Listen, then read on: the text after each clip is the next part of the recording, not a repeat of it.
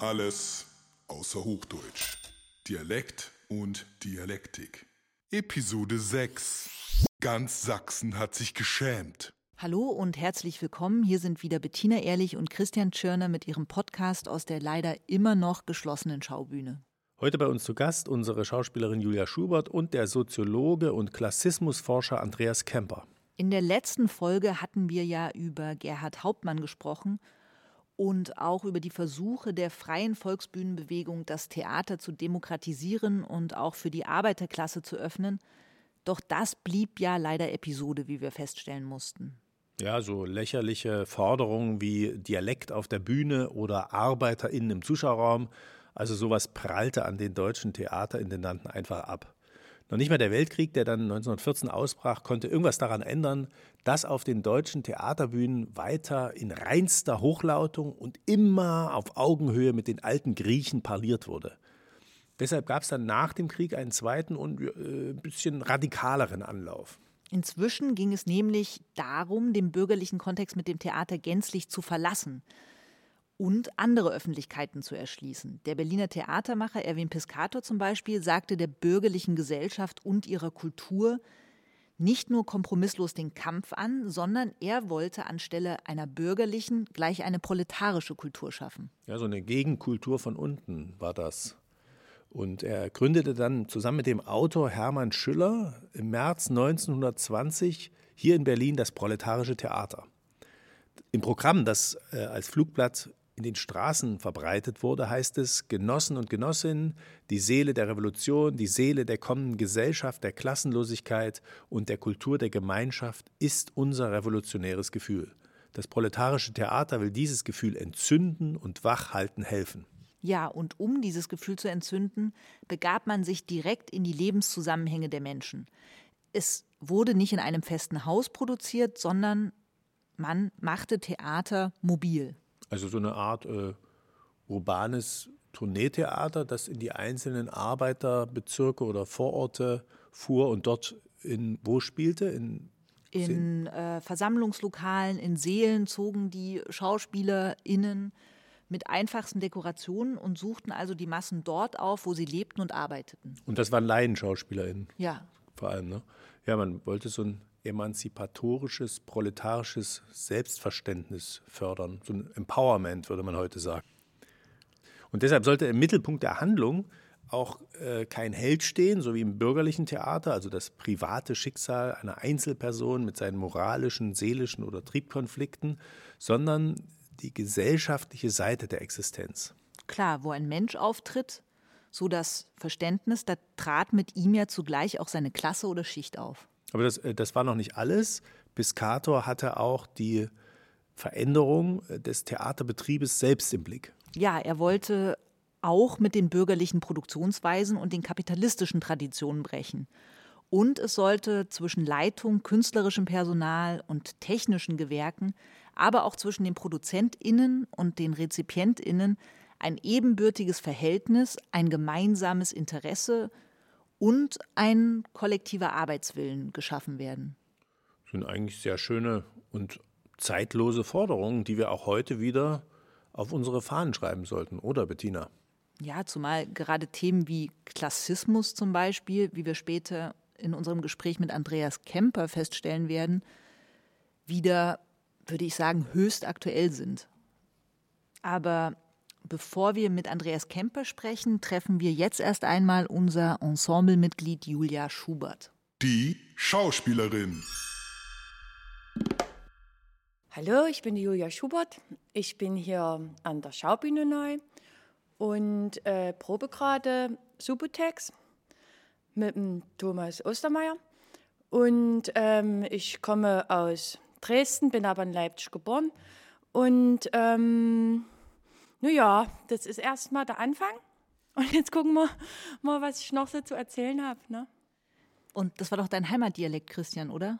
Na, nicht so ganz. Also wir unterscheiden ja da, ich komme, bin ja in Karl-Marx-Stadt oder Chemnitz aufgewachsen. Kams, wie die Chemnitzer sagen, Kams. Ja. Und da ist das Dresdnerische so eine Art Bildungssächsisch. Also für uns ist das, fällt das schon raus. Das geht schon sehr stark Richtung Hochdeutsch eigentlich. Ja, also, also das, das, war Bildungssächsisch. Das ist das Hochsächsisch. Ja. Das ist das, weil wir sind auch Barockstadt. Und wir sind so ein bisschen vornehmer als der Rest. Also Ja, im Habitus, in der Sprache, in der Bildung und sowieso. Ich kann das auch immer nie so richtig gut hören, ob man jetzt, wer jetzt aus Chemnitz kommt und wer jetzt aus Leipzig kommt oder aus der Lausitz, ist ja auch ganz anders. Also nachmachen könnte ich es nicht. Und auch die Unterschiede, das kann ich vielleicht spüren, aber ich könnte es nie ähm, so ausklamüsern. Hast du denn zu Hause Dialekt gesprochen? Nee. nee, das war verboten. nee, habe ich nie. Ähm, nee, also meine Eltern, die haben sehr darauf geachtet, dass man es nie macht.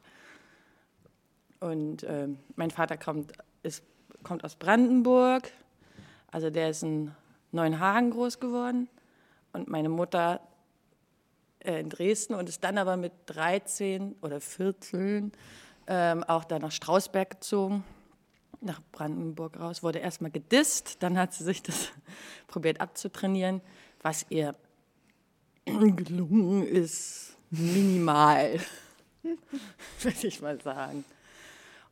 Ja, und ich bin mit dem vollen Bewusstsein aufgewachsen, dass ich überhaupt nicht sächsel. Ich kann es, aber ich kann es auch super gut abstellen.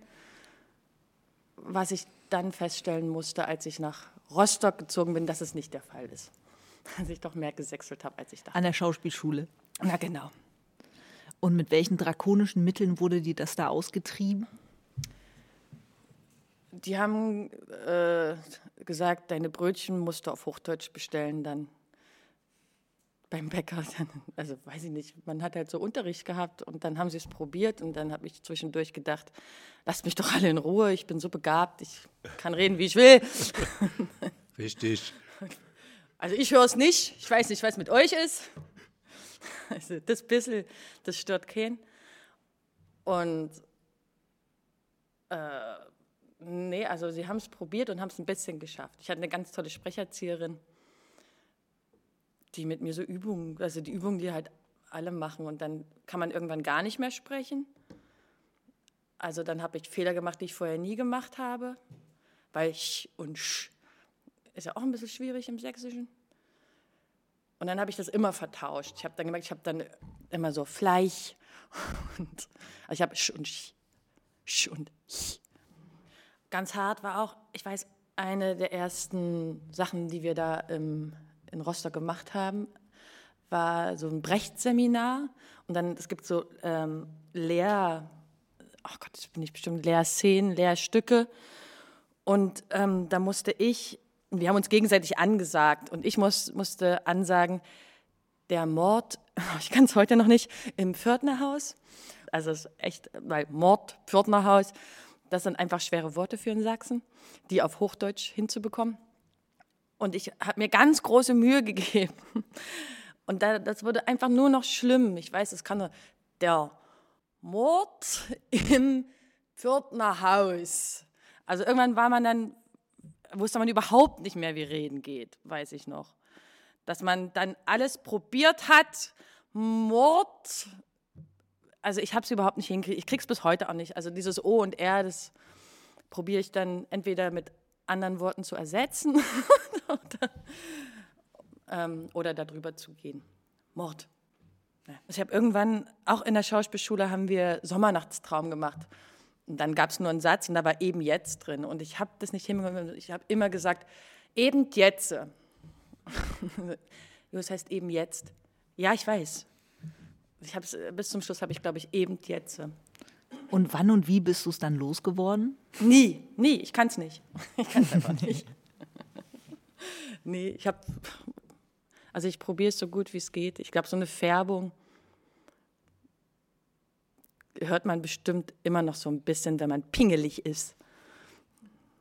Und sag mal, dein Vater, hat der Brandenburgisch gesprochen oder hat der auch Hoch, hat der Hochdeutsch gesprochen? Weil das wäre dann eine interessante Kombi irgendwie. Na, der hat schon, also ich würde sagen, der hat Hochdeutsch gesprochen mit so Einfärbungen leichten. Nee, Brandenburgisch so richtig hat er nicht gesprochen. Der hat immer probiert, irgendwelche Dialekte anzunehmen, was hoch, hochnotpeinlich waren. probiert bis heute Sächsisch zu imitieren und das ist ganz schlimm. Ich schäme mich dann immer so ein bisschen. Der war auch irgendwann, ich weiß nicht, wie die auf die Idee gekommen sind, oder warum er das gemacht hat, hat er bei Wetten das, wollten die irgendeinen Kellner, der auf Sächsisch kellnert, so, der irgendwas hinbringt. Keine Ahnung, wie er da reingerutscht ist. Auf jeden Fall so, wurde er dafür gebucht, einen sächsischen Kellner zu sprechen und hat es dann auch noch im Fernsehen gemacht. Und, Für Westdeutschland hat es gereicht. Da, die, die haben es alle nicht gemerkt. Aber als Sachse, also ja. ganz Sachsen hat sich geschämt. Und sag mal, was empfindest du, wenn du Sächsisch hörst, gesprochen von anderen? Mm, ganz unterschiedlich. Also ich finde, es gibt so Sächsisch, was ich ganz schön finde. Ich habe jetzt auch nicht so, ich habe ja nie oder meine Freunde haben ja nie so, bilde ich mir ein, so dieses ganz harte oder wir haben ja nicht so geredet, sondern ich weiß, dass Leute so reden, aber wir haben nie so geredet, sondern wir hatten eher so eine Einfärbung, dass man, dass man eben so spricht, was für mich jetzt nicht so schlimm ist. Okay, ja, also vielleicht, vielleicht haben wir doch richtig gesext. Nee, ich finde das eigentlich ganz schön. Und es gibt so Sächsisch, was ich nicht so schön finde und Sächsisch, was ich ganz niedlich finde. Und wenn du zurück nach Dresden kommst, verfällst du dann auch eher wieder in den Singsang? Ja, ja, total schnell. Aber eher in den Singsang. Also dann passiert dann eher mehr, dass man so redet halt. Also das ist eher so die Melodie. Also ich bilde mir ein, das ist nur die Melodie, aber ich glaube es doch mehr. So ganz merkt man das ja nicht. Ich weiß, äh, mein Freund sagt dann immer, oh, sag mal, kannst du mal bitte wieder normal reden? Und er so, hä, wieso denn? Und wir haben, ich weiß, wir haben aber auch früher, ich glaube, wir haben auch in Sachsen, unter uns Sachsen, haben wir die Sprache auch ironisiert. Also wir sind, wir haben dann so, so Vorsicht, drüber, auch ganz enge Kiste so sinnlos. Und das haben wir ja nicht ernsthaft so gesagt, sondern wir haben dann mit Absicht sächsischer gesprochen, als wir eigentlich schon eh genug gesprochen haben. Wenn irgendwo eine, Haus, eine Hausparty war, haben gesagt, los, jetzt Horntier vernichten gehen. Und Horntier, das ist, ich glaube, das heißt sowas wie so ein altes, baufälliges Haus. Und das war, wenn man so eine Privatparty gegangen ist und sagt, Horn vernichten gehen. Geil. Hier beim Epstein Party, zu vernichten. so. Die Dresdner sind auch, ist einfach sehr mitfühlend und sehr, das ist ein sehr emotionales Völkchen. Ich weiß nicht, ich bin da irgendwie, nachdem ich schon eine Weile studiert hatte und nicht mehr so also lange weg aus Dresden war und da eine Zeit lang nicht war, bin ich irgendwann da hingegangen und habe wollte mir Schuhe kaufen und bin so in einen Schuhladen gegangen und dann wollte ich so warme winterfeste Schuhe. Ich habe gedacht, was ist denn hier los? Was sind das für Menschen? Die waren alle super lieb und die Verkäuferin kam, zwei von zwei Verkäuferinnen wurde ich beraten. Also, hier hast du ganz tolle Schuhe. Gore-Tex, die sind ganz kuschelig warm. Da können Sie mit, da können Sie mit in den Matsch gehen da können sie in den Schnee gehen, in die Pfütze. Die, die, die, die haben ganz kuschelig warme Füße, immer. Immer, da passiert nichts, da kommt nichts durch, wirklich. Ist richtig gut gemacht, die Schuhe. Und die haben fast geheult. Und die mischen sich gerne ein, reden gerne mit. So, man sitzt im Café mit meiner Tochter und ähm, die hustet. Und dann sagt so die Oma am Nachbarn, Oh nee, die Kleine hat einen Husten, ne? Oh, du süße Maus, bist du krank? Bist auch ein bisschen kalt angezogen, ne? Die, die Mutti hätte dir schon mal einen Schal umbinden sollen. Naja, man fragt nach einer Straße. Ich würde gerne zum Bischofsweg. Und dann kriegt man als Antwort, naja, klar, da gehen sie da lang und da lang. Ähm, zu wem wollen sie denn da? Der Experte. Mensch, da muss dir doch jetzt richtig das Herz aufgegangen sein, Christian, oder? Ja klar, das wärmt innerlich schon ziemlich durch, wenn man so was Schönes hört. Aber bevor du jetzt völlig sentimental wirst, würde ich vorschlagen, begrüßen wir schnell den Soziologen Andreas Kemper, der uns online zugeschaltet ist. Und vorab gleich die Frage, was ist eigentlich Klassismus? Ja, Klassismus ist eine Unterdrückungs-, Diskriminierungsform, man kann sich das so vorstellen wie Rassismus, nur dann bezogen eben auf Klasse. Ja, und ähm, bei Klasse ist dann tatsächlich auch der, der weite Begriff von Klasse gemeint, also jetzt nicht Milieu oder Schicht, sondern auch so etwas wie Ausbeutung spielt eine Rolle. Also der Unterschied bei, bei, zwischen Klasse, Klasse und Milieu und Schicht ist ja, dass bei Klasse auch immer sehr stark Ausbeutung mit gemeint ist, also ein, ähm, ein Herrschaftsverhältnis. So, wenn man von Schicht spricht, ist dieses Herrschaftsverhältnis nicht so deutlich, aber bei Klasse ist das eigentlich immer mit gemeint. Und darauf bezieht sich Klassismus. Also Klassismus meint Vorurteil, aber eben nicht nur Vorurteil, sondern es gibt auch strukturellen Klassismus im Bildungssystem, wie ist unser Bildungssystem aufgebaut. Und letztlich ist äh, der gesamte Kapitalismus klassistisch. Ja, das ist ähm, genau, ich glaube, damit habe ich ungefähr erklärt, was Klassismus ist. Und ähm, wie das jetzt genau aussieht mit Klassismus, wo da überall vorkommt, Obdachlosendiskriminierung, Arbeitslosendiskriminierung, Diskriminierung von Studierenden, Arbeiterkindern und so weiter. Ähm, das kann man dann auch, äh, da gibt es inzwischen sehr viele Publikationen, wo man das nachlesen kann. Der, der, der Klassenbegriff ist ja ein bisschen so aus, aus der Mode gekommen, so, auch äh, als dann so eine kritische Auseinandersetzung mit Marx begann. Ähm, 70er Jahren vermutlich, so ungefähr ging das los. Ähm, wie, wie kann man denn die Klasse beschreiben heute? Wie würde man das fassen?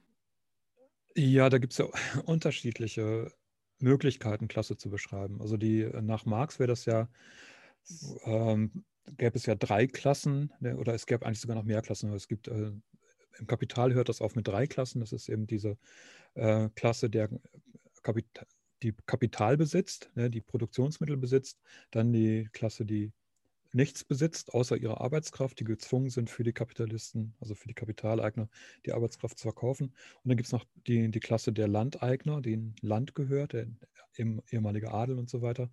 Und dazwischen gibt es dann noch so verschiedene Klassen, die da dazwischen stehen. Das, ähm, das zeigt dann aber auch, es gibt eben nicht nur diese sogenannten antagonistischen Klassen, die den Klassenkampf nach Karl Marx vorantreiben. Also antagonistisch heißt Widerspruch, sich Todfeinde quasi, ähm, die äh, zwischen, zwischen äh, Kapital und Arbeit, sondern es gibt ähm, eine ganze Reihe von Klassen. Ne? Und da ähm, bei dem Klassismusbegriff finde ich es dann auch wichtig, halt jetzt nicht nur von diesem Antagonismus auszugehen, von Proletariat und Bourgeoisie, sondern eben auch zu sehen, hier es gibt äh, ganz viele Abstufungen, so weil eben äh, Leute aus der Fabrikarbeiterschicht dann herabblicken auf Leute, die arbeitslos sind, auf Langzeitarbeitslose mhm. und so weiter. Mhm. Und würden Sie sagen, dass der Klassismusbegriff durchaus ein intersektionell geprägter ist? Ja, der ist von, von den beiden, weil eben nicht mehr von den beiden Antagonisten zu sprechen ist.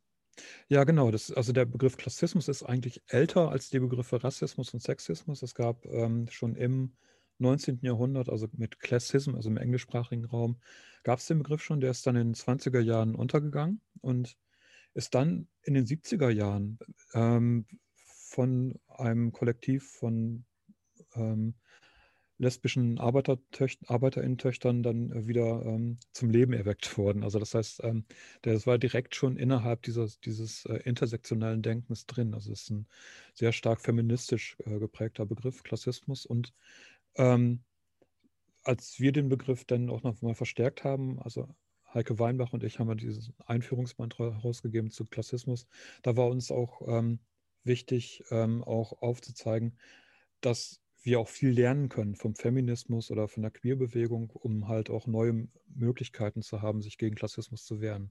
Also einfach auch abgucken, was haben eigentlich Feministinnen gemacht, was können wir machen, um gegen Klassismus zu arbeiten. Das ist, äh, und Klassismus ist da, hat auf, auf gar keinen Fall diesen ähm, Nebenwiderspruchsanspruch, äh, den damals K-Gruppen hatten mit, mit mhm. äh, dem Klassenbegriff. Ja, es ist mhm. in, sehr intersektionell und da auch bescheiden quasi eingebaut als eine von vielen Diskriminierungsformen, aber nicht als die wesentliche. Aber eben auch gleichzeitig aber auch genauso wichtig wie die anderen auch. Und das ist jetzt momentan wichtig, weil Klassismus ist, im, ist halt in den Antidiskriminierungsgesetzen kommt das nicht vor. Ne? Also es gibt da sieben verschiedene Diskriminierungs, äh, sechs verschiedene Diskriminierungsformen im Allgemeinen Gleichbehandlungsgesetz, aber eben nicht äh, Diskriminierung aufgrund von Vermögen, aufgrund von Wohnungslosigkeit, aufgrund von Obdachlosigkeit, aufgrund von sozialer Herkunft. Das spielt alles keine Rolle in den Antidiskriminierungsdiskussionen. Das ist ähm, wiederum eine sekundäre Diskriminierung eigentlich.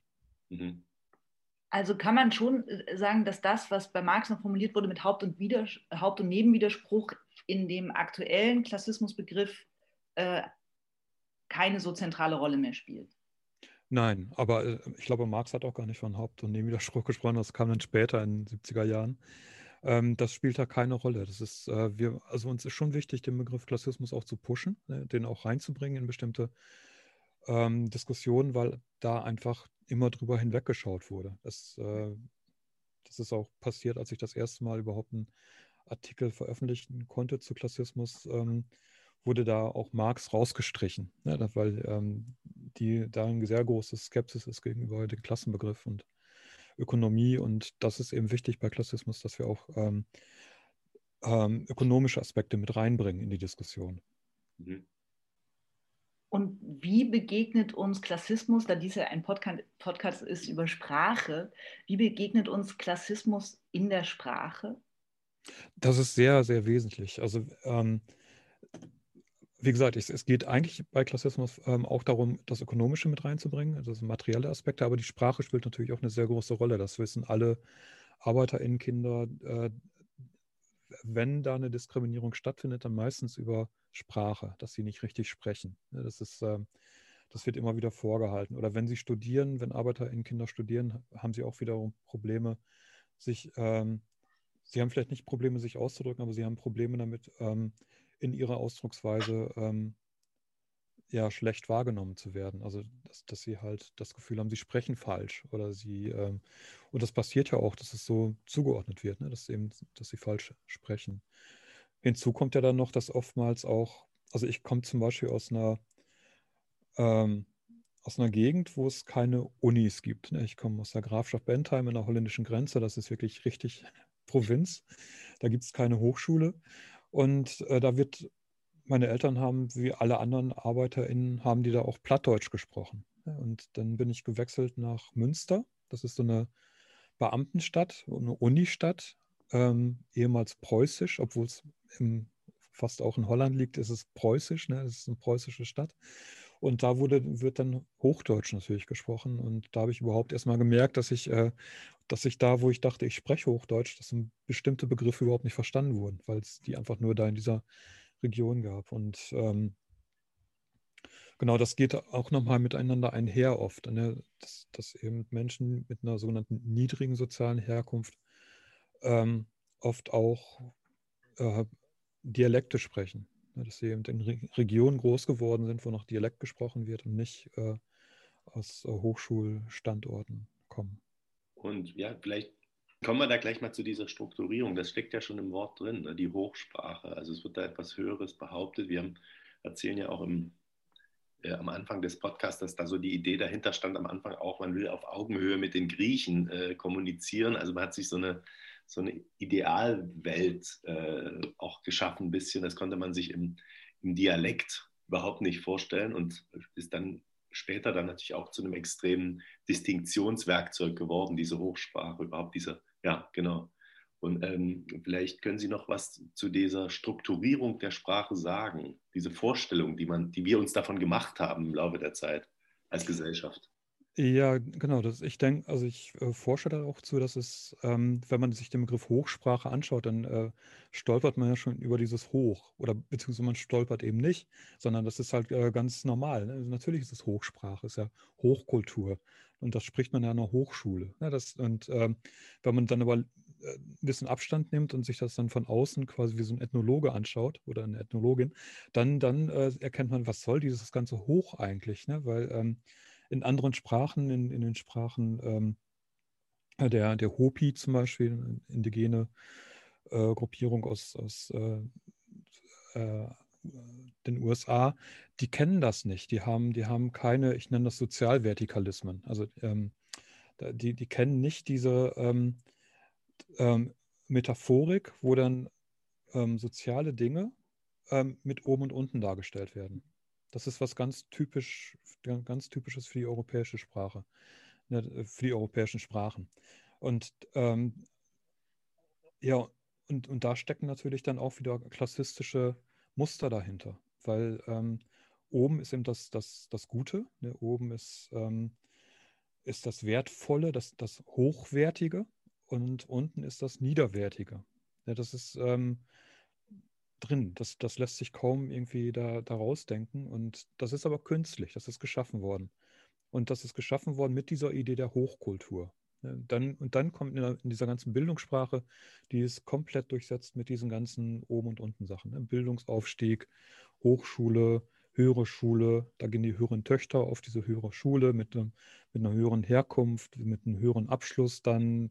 Die haben dann auch eine höhere Verantwortung. Was soll bitte schon eine höhere Verantwortung sein? Mhm. Und Hochschulen sind ja auch nicht höher. Ne? So, und das, das ist komplett alles ähm, miteinander verwoben und auch mit Bildern ähm, geht das dann einher. Dann gibt es, wenn man sich Tolkien zum Beispiel anschaut, dann sind die Orks, die sind halt unterirdisch, während die Elben oben sind. Ne? Und bei äh, H.G. Wells mit seiner Zeitmaschine sind die Eloi, das sind dann die, die ehemaligen äh, Bourgeoisie, die sind dann halt oben und die Morlocks, das sind die ehemaligen Proletarier, die sind dann unter der Erde. Ne? Das, äh, oder die Elite ist oben, die Proleten sind unten. Das ist ähm, ja das ist halt eine Struktur. Ne? Und, und diese Struktur bestimmt die Hochsprache, die sich dann selber auch sogar noch Hochsprache nennt. So. Mhm.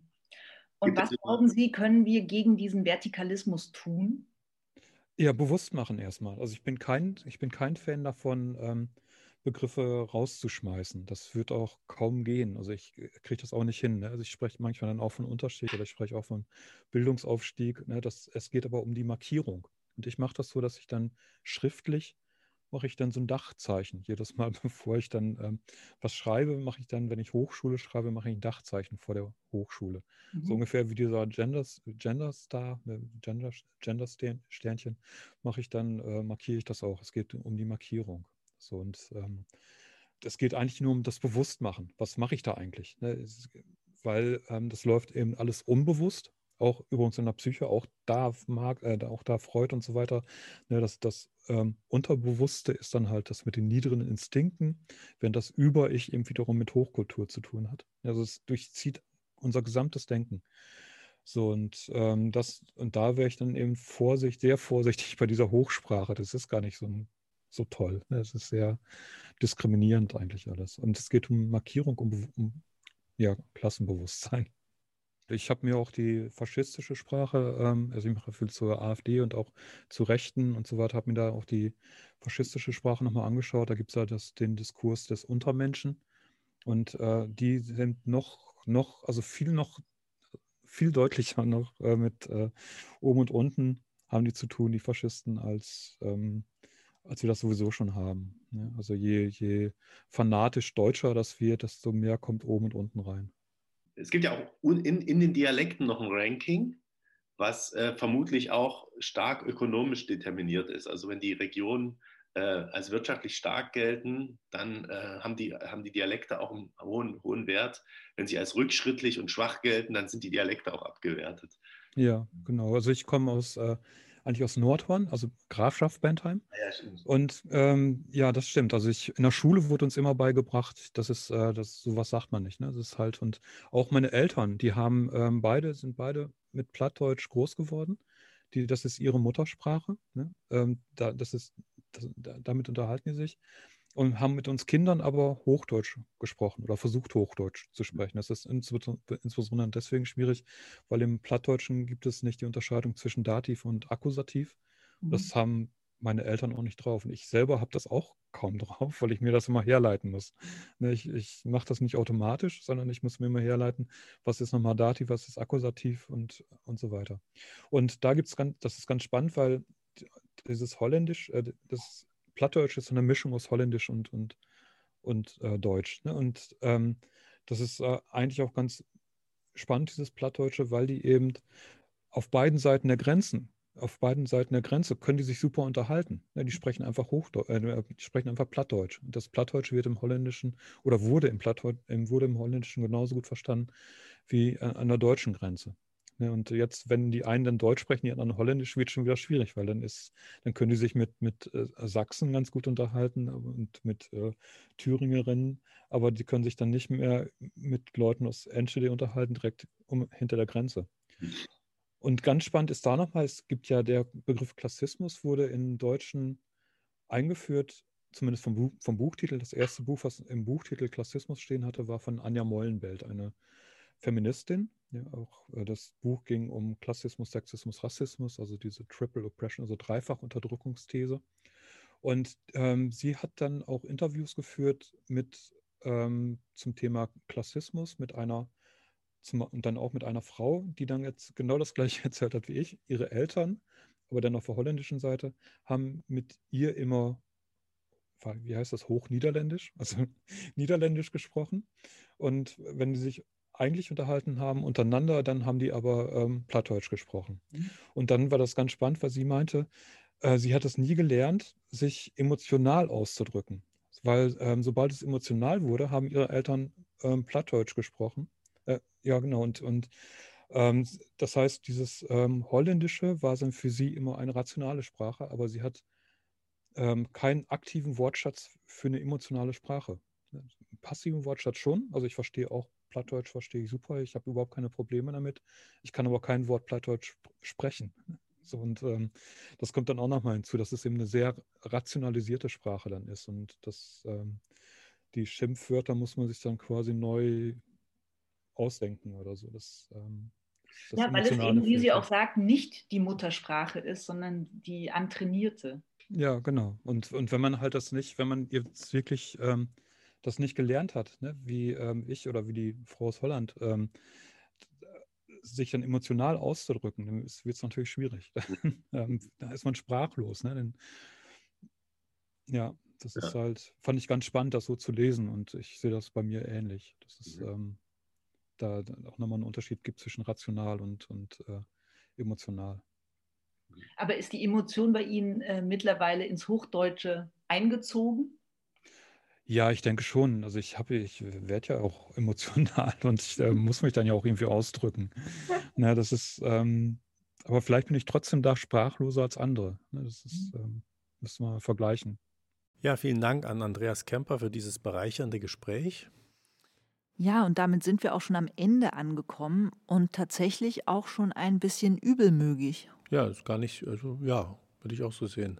In der nächsten Folge treffen wir dann auf die Schauspielerin Caroline Haupt und die Philosophin Eva von Redeker, die wir via Zoom abäugeln. Und was jetzt noch fehlt, ist das letzte Wort. Also Leute, ich fand es war ganz großes Tennis. Großes Kino aus einem, aus einem ganz hohen Regal. Also da fährt er ab, der gelbe Wagen mit der weißen Milchglasscheibe. Das ätzt wie Atter in der Zuckertüte. Da muss ich sagen, Helm ab, Frau Mütze, schraub mich zu, ich dreh durch. Ja, wie Boller ist sie, wenn's blitzt. Also, no, bis dann, Manski. Tschüssi.